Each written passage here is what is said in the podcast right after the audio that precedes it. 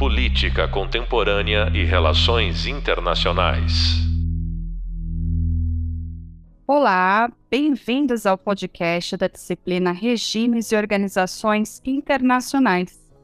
Sou a professora Vanessa Braga Matijacic e vamos entender os elementos constitutivos das organizações internacionais. Já foi possível verificar que as organizações internacionais são fundadas para existirem para sempre. Logo, sua permanência é de longa duração e sem cogitar que sejam extintas em qualquer momento. É também nos tratados que estão escritos como funcionam os órgãos, conselhos, regras de tomada de decisão. Elas também são criadas, as organizações internacionais, né? Por tratados constitutivos. E os Estados-membros, países, têm o chamado voluntarismo de adesão a esses tratados. Estabelecida como uma prática do multilateralismo, que é a forma como os estados negociam uns com os outros, as organizações internacionais são um mecanismo de tomada de decisão e discussão institucionalizada.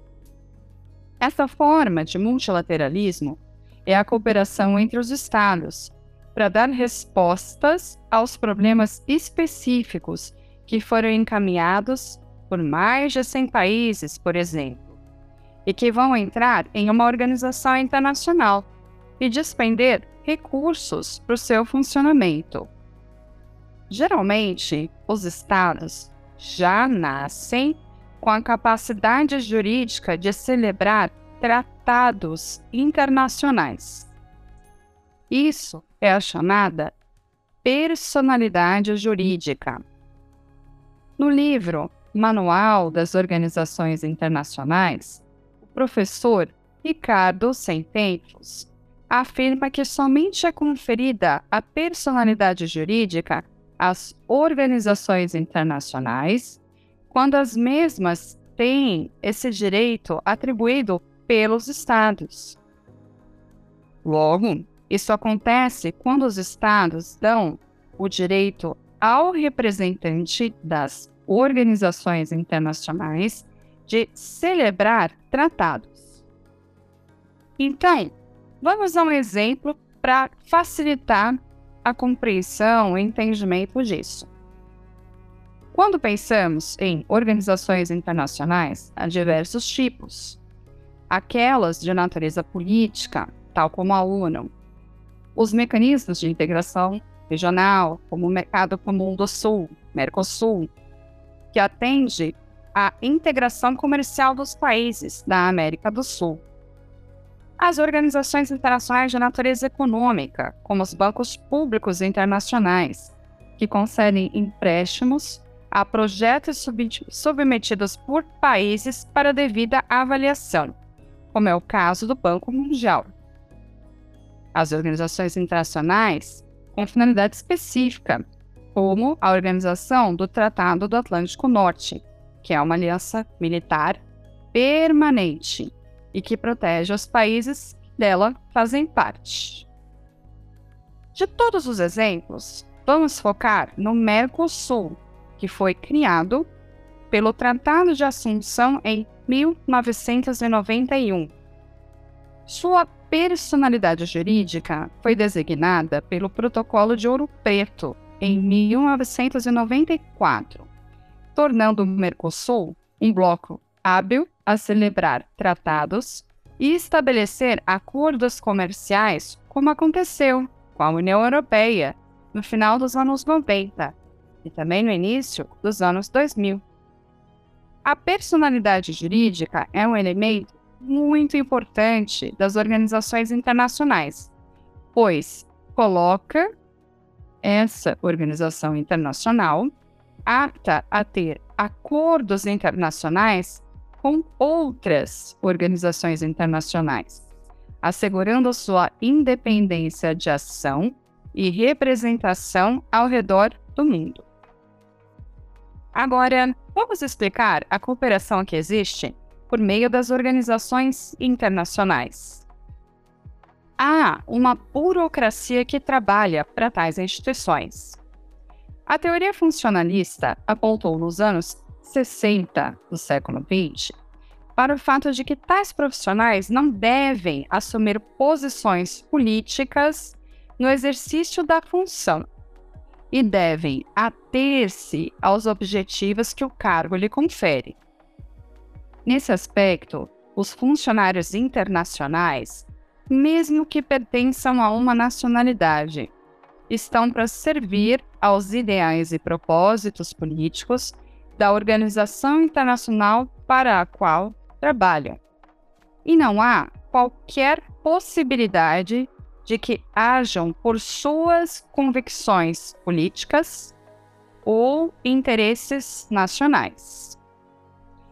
Tal ideia pode ser depreendida a partir da leitura de Haas no livro Beyond the Nation State Functionalism and International Organization.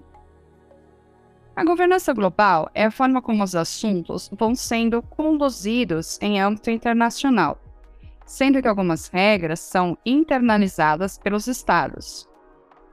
Outra contribuição teórica que emergiu nos anos 90 é aquela que procurou entender como as normas e papéis que foram criados pelas organizações internacionais e os regimes internacionais podem ser internalizados pelos Estados, condicionando então seus comportamentos. O livro Multilateralism Matters, que foi escrito por John Ruggie em 1993, versou sobre a internalização das regras do que foi discutido no âmbito multilateral. Podem ser o resultado da prática do multilateralismo. Como exemplo, os países que resolveram inserir em suas constituições nacionais os princípios da Declaração Universal de Direitos Humanos de 1948. Outra contribuição substantiva é o papel importante dos Estados Unidos na formação de diversas organizações internacionais no pós-Segunda Guerra Mundial. Por fim, John Mearsheimer escreveu no artigo The False Promise of International Institutions, em 1995, defendendo que as organizações intergovernamentais não representam princípios multilaterais a todo momento. Pode-se dizer que os Estados vão exercer seus interesses definidos em termos de poder, isto é, o Estado pode instrumentalizar a organização internacional para realizar interesses de política externa. Nessa direção, Mearsheimer diverge do tom ufanista da solução pacífica de controvérsias a ser primariamente atendida. Para que essa ideia fique mais clara, por exemplo, em 2003, o Conselho de Segurança não aprovou o envio de uma força multilateral para o Iraque, no contexto de combate ao terrorismo. Mesmo assim, os Estados Unidos e outros países montaram uma coalizão e seguiram rumo ao país, promovendo sua intervenção e transformando a dinâmica da condução de assuntos políticos iraquianos e refazendo a infraestrutura do país. Neste podcast, você conseguiu compreender melhor o que constitui as organizações internacionais e pôde entender o que alguns enfoques teóricos auxiliam na análise dessas instituições. Bons estudos e faça as leituras adicionais sugeridas. Elas vão auxiliar para aprofundar mais sobre o tema que vocês acabaram de ouvir. Política Contemporânea e Relações Internacionais.